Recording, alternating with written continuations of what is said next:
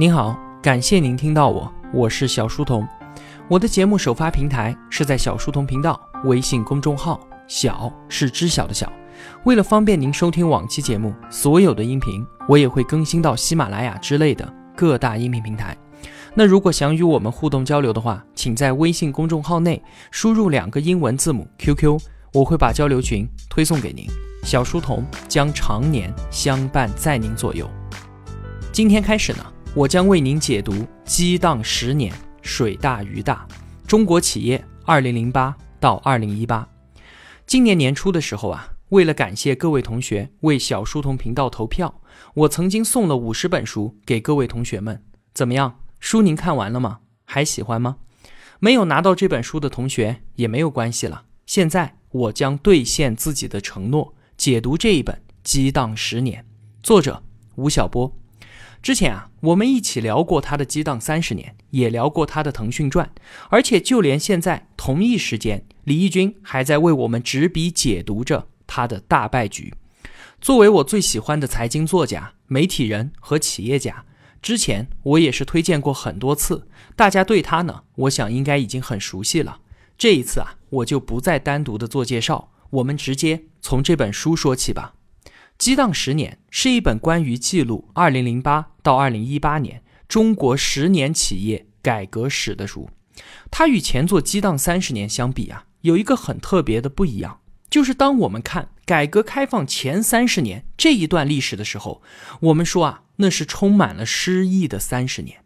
这是一个被自下而上的力量和需求所推动的过程，这是一场民众基于自由的创造。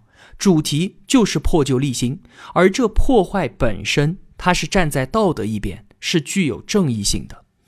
在吴晓波的演讲当中，经常都能够听到他诉说一件事情，就是九十年代的时候，他在温州做采访，有一位官员呢，在喝醉酒之后，曾经对他说：“啊，吴记者，中国一切的变革都是从违法开始的。”这让当时的吴晓波极其的震惊。后来。他将此事写成了报道，朱镕基总理还为此有一个批示，专门探讨这件事情。而类似的事情在三十年前可以说是比比皆是。为什么说一切的变革都是从违法开始呢？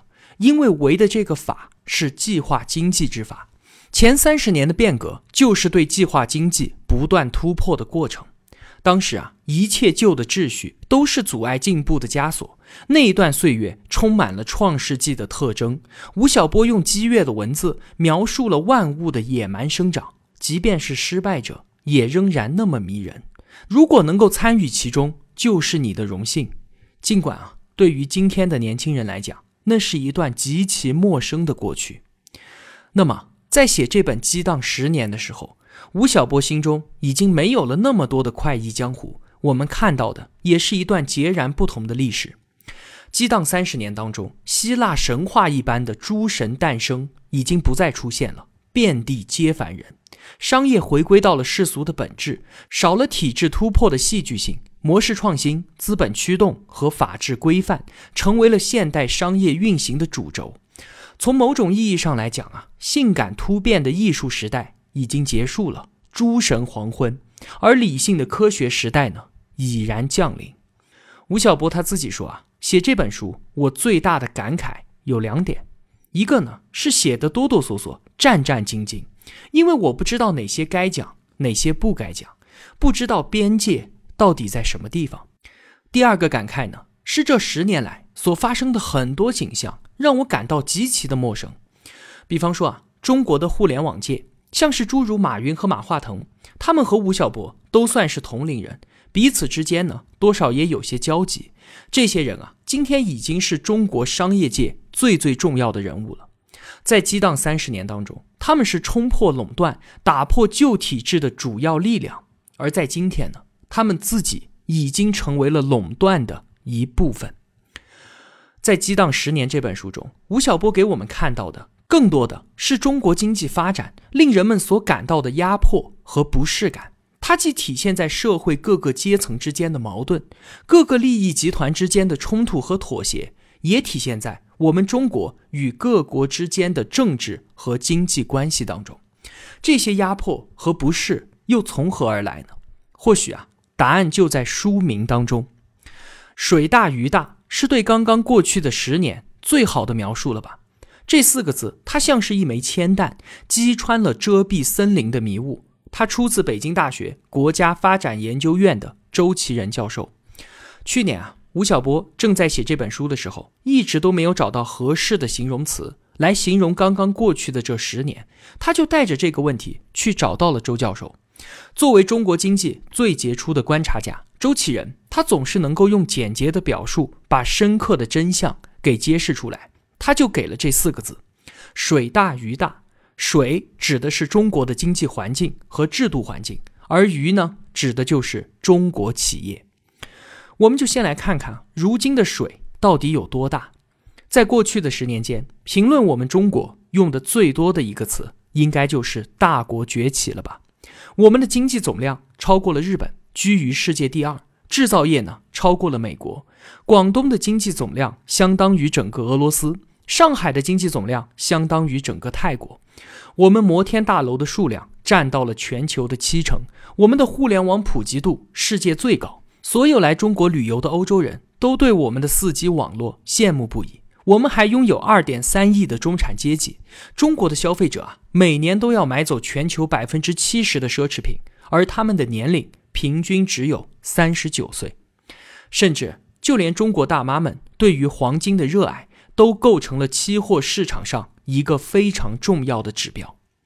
那么说完了水，我们再来看看，也是在过去的十年间，世界五百强当中，中国企业从三十五家激增到了一百一十五家，腾讯和阿里更是闯进了全球前十大市值公司之列。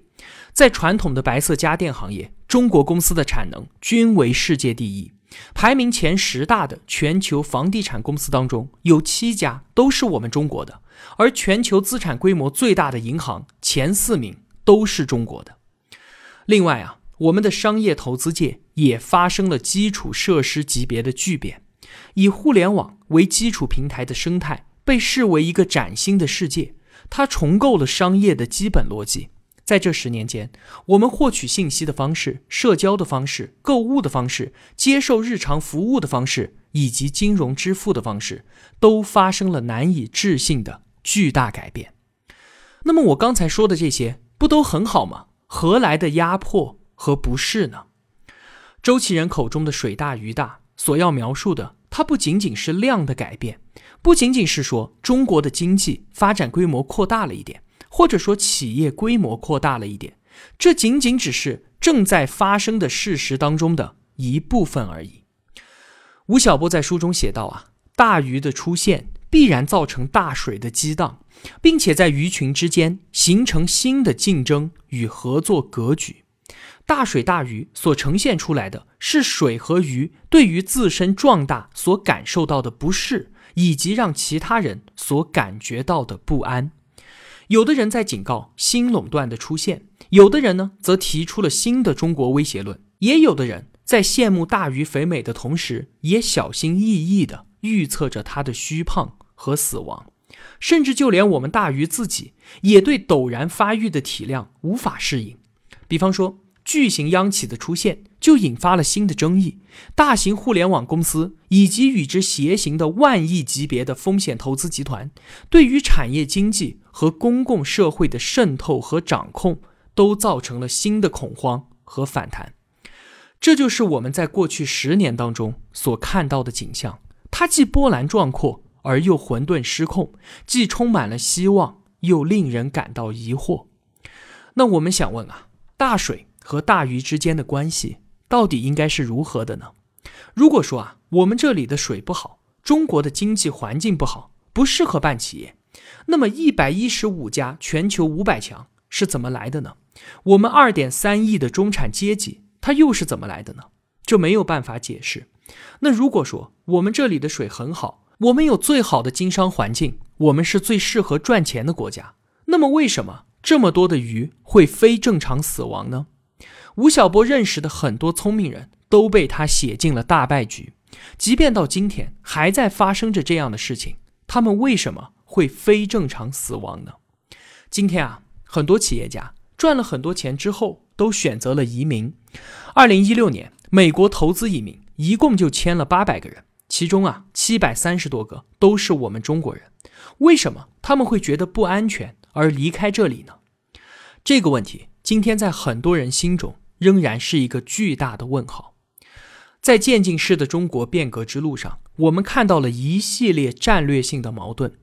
吴晓波在新书当中为我们总结了四个是最近十年才出现的新矛盾。第一个是经济增长方式的彷徨。在零八年全球金融危机当中，我们快速推出了四万亿振兴计划，率先冲出了衰退的低谷。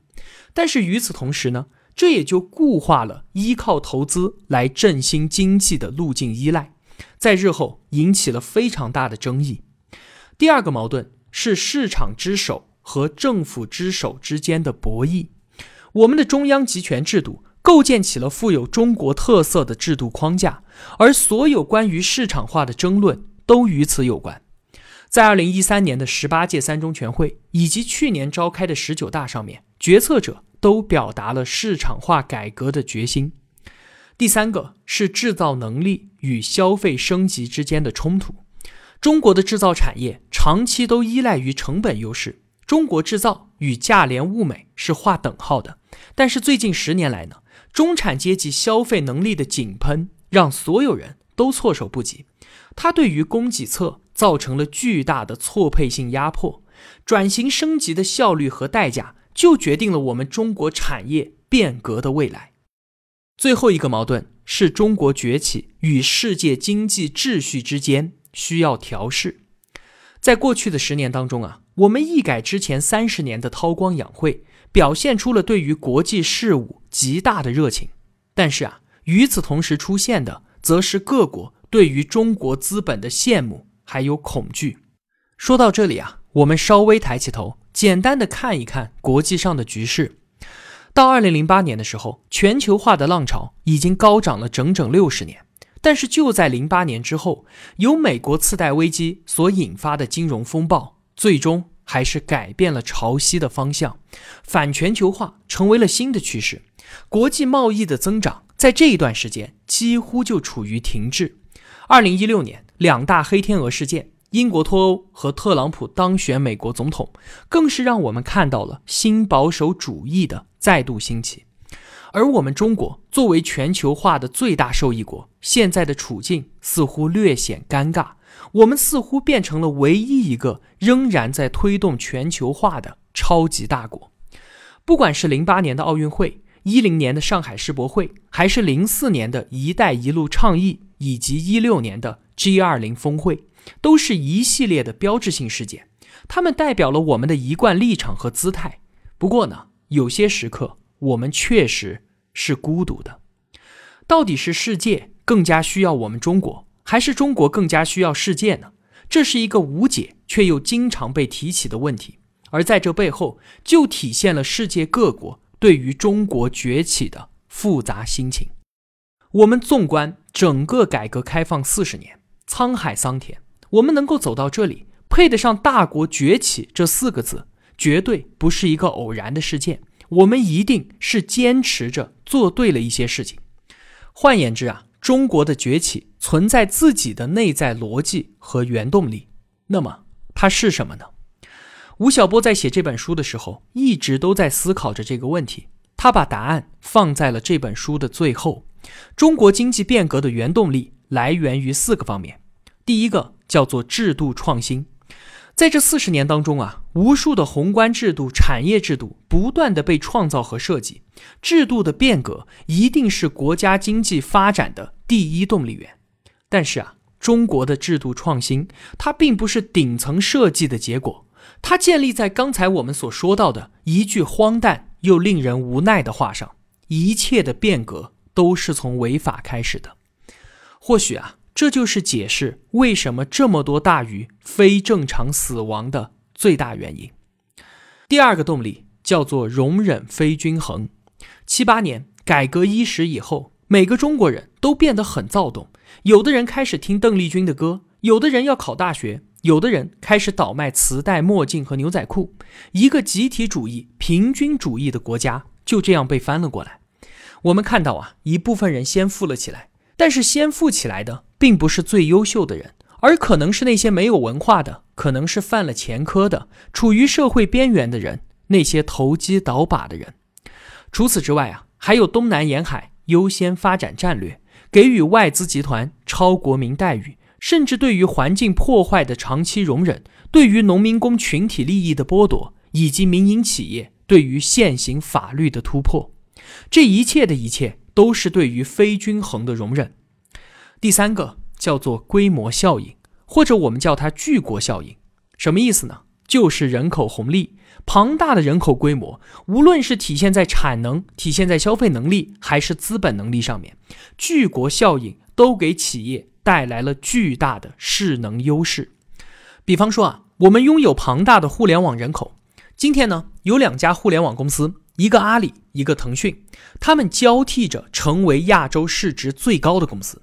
马云和马化腾他们成功最大的原因，并不是因为他们比身在硅谷、伦敦、巴黎和东京同时代的那些人更加的勤奋、更加的聪明，而是因为他们在中国。随着互联网人口红利的爆发，中国必然出现一两个亚洲市值最高的公司。创始人叫什么名字，它并不重要。重要的是，这个人他一定会出现。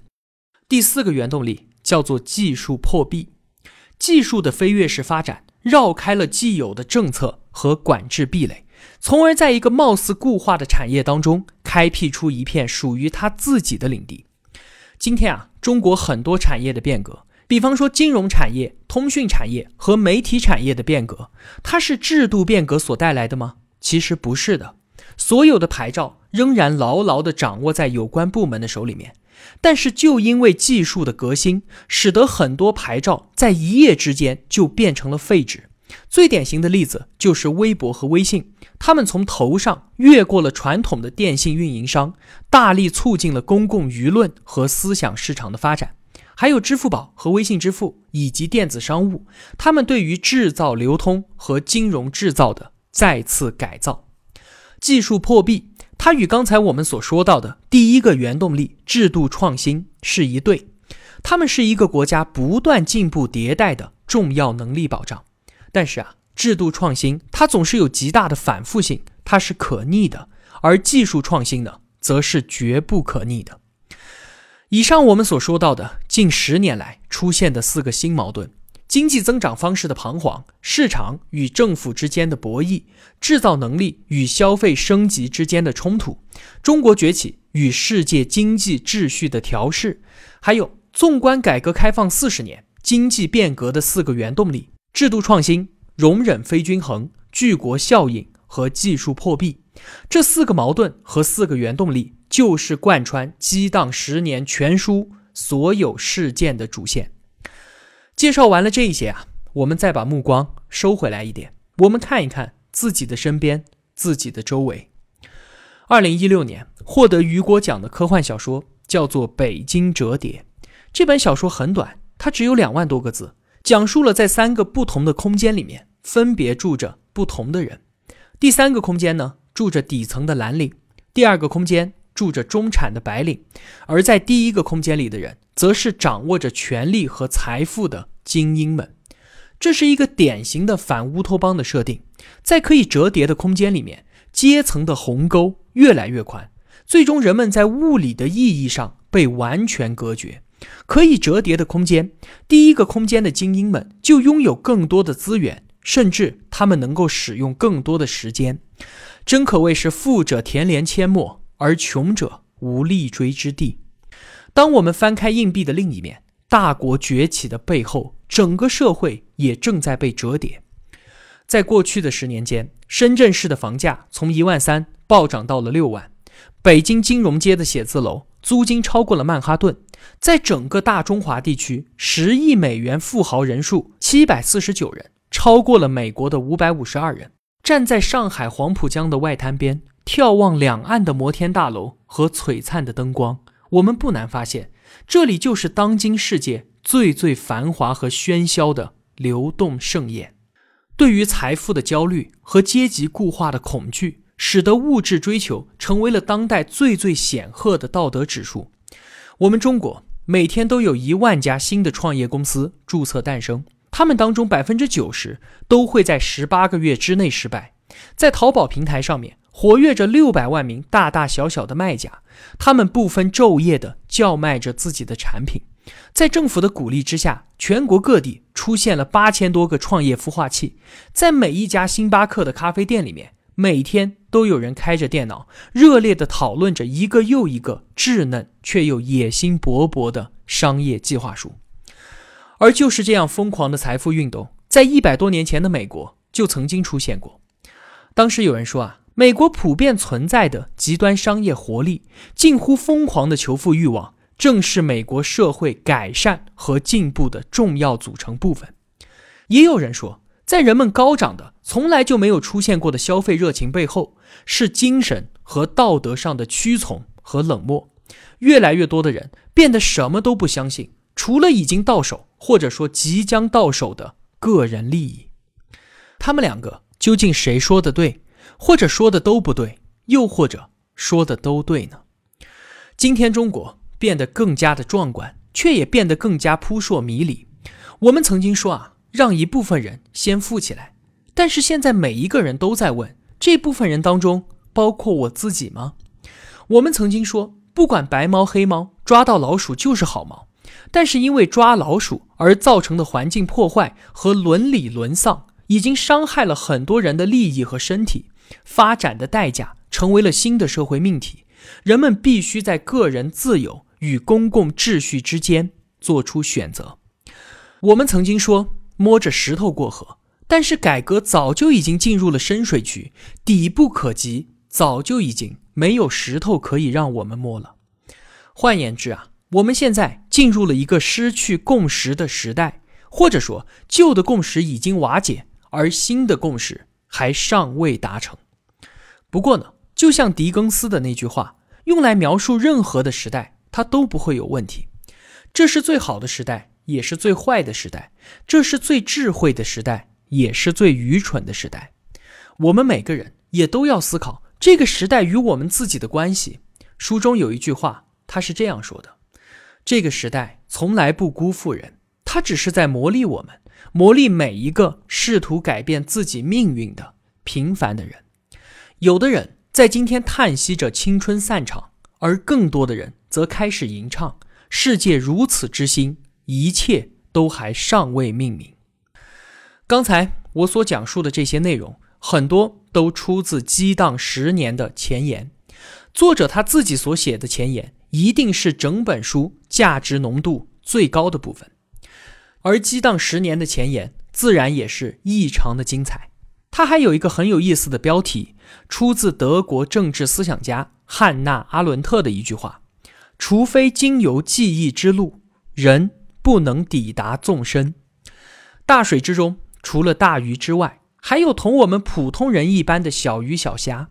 接下来的时间里面啊，我们就一同回顾这似曾相识的十年，经由自己的记忆之路去感知大水的流速与方向。这与我们的生活休戚相关，因为感知它是为了窥见自己未来命运的纵深。好了，今天的节目就是这样了。如果我有帮助到您，也希望您愿意帮助我。一个人能够走多远，关键在于与谁同行。我用跨越山海的一路相伴，希望得到您用金钱的称赞。我是小书童，我在小书童频道与您不见不散。